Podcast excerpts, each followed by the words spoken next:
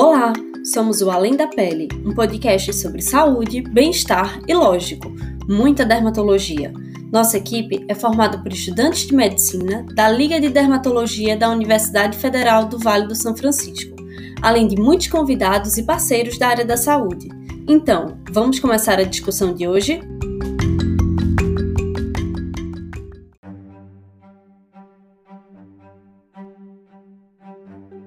Oi, gente! Aqui é Cleus Andrade. Como vocês estão?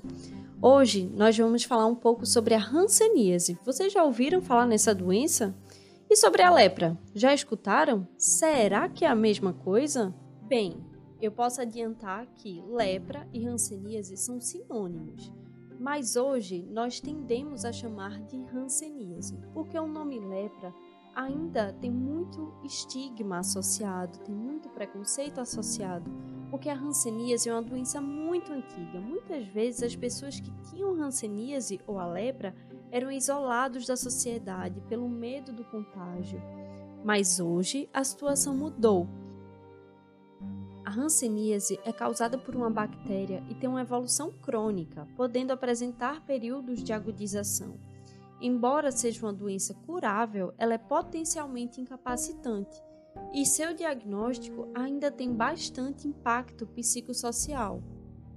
Você sabia que o Brasil ocupa o segundo lugar na relação de países com maior número de casos de hanseníase no mundo, perdendo apenas para a Índia? É, pessoal, a situação aqui não está nada boa. Por isso que a gente decidiu trazer essa temática. E para contemplar esse assunto, nós convidamos um especialista na área, a doutora Tânia Moreno, para explicar um pouco mais sobre essa doença.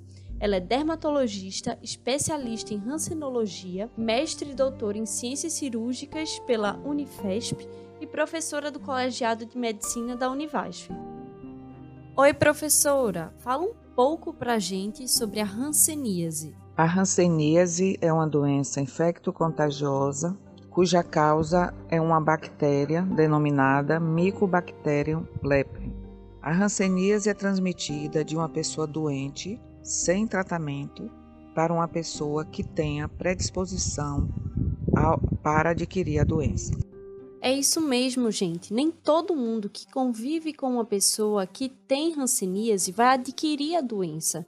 Isso vai depender da resposta imunológica dessa pessoa para ter a doença ou não. Doutora Tânia, e como vamos reconhecer essa doença?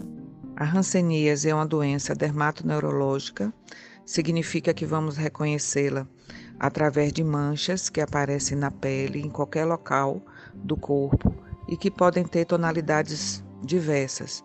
Podem ser avermelhadas, podem ser esbranquiçadas, podem ser mais escurecidas e também através de sintomas neurológicos, como por exemplo dormências, formigamento, diminuição de sensibilidade em determinado local da pele. E existem sintomas que não aparecem na pele? É, existe a forma neural pura da doença, que não se manifesta com manchas na pele, mas sim com os nervos periféricos afetados, de forma que a pessoa possa sentir dormência em alguns locais que são inervados por aquele determinado nervo, ou então, mais frequentemente, em mãos e em pés. A Organização Mundial da Saúde define um caso de hanseníase quando o paciente apresenta uma ou mais das seguintes características: lesão de pele com alteração de sensibilidade, acometimento do nervo com espessamento neural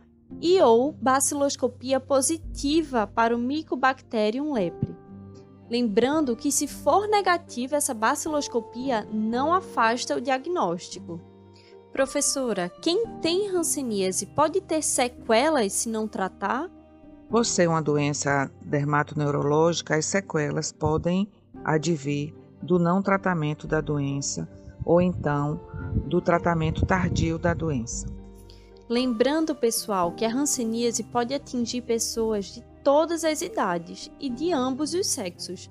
No entanto, raramente ela vai ocorrer em crianças abaixo dos 5 anos.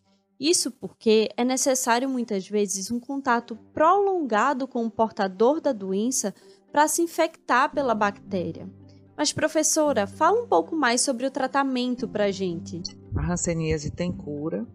O tratamento é feito por medicamentos que só existem no SUS e essa medicação ela é fornecida nas unidades básicas de saúde e nos centros de referências e deverão ser tomadas por um tempo mínimo de seis meses para alguns tipos e de 12 meses até, em alguns casos, a 24 meses para outros tipos.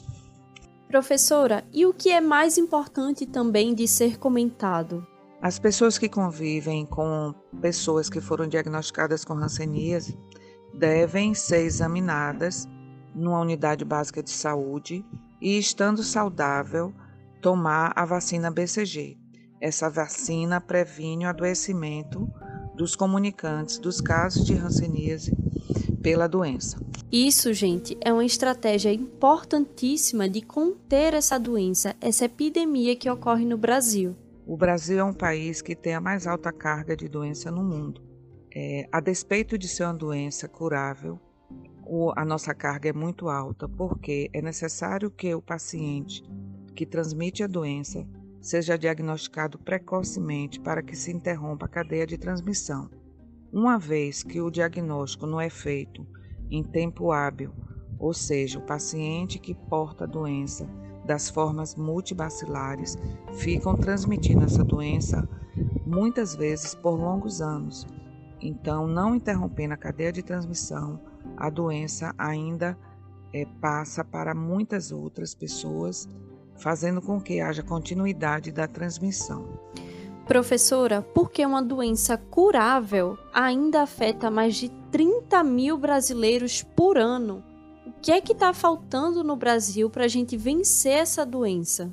É necessário maior esforço das políticas públicas de saúde para que a hanseníase seja reconhecida precocemente, tanto pelos profissionais de saúde que precisam ser capacitados periodicamente como pela população em geral, através da, da educação em saúde, da divulgação dos principais sinais e sintomas, a fim de que as pessoas, uma vez reconhecendo em si sinais e sintomas da doença, possam procurar as unidades de saúde e que os profissionais também possam fazer o diagnóstico o mais precocemente possível. Por isso, pessoal, se você conhece alguém ou se você tem manchas no corpo, principalmente se tiver alteração de sensibilidade, o que é isso?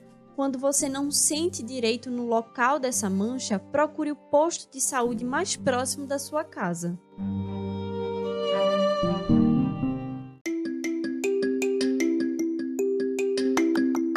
É isso, pessoal. Obrigada por terem ficado com a gente até agora.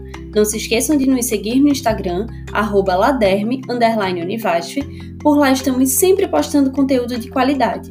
E podem entrar em contato com a gente por direct ou através do e-mail ladermeunivasf.gmail.com. Até o próximo episódio!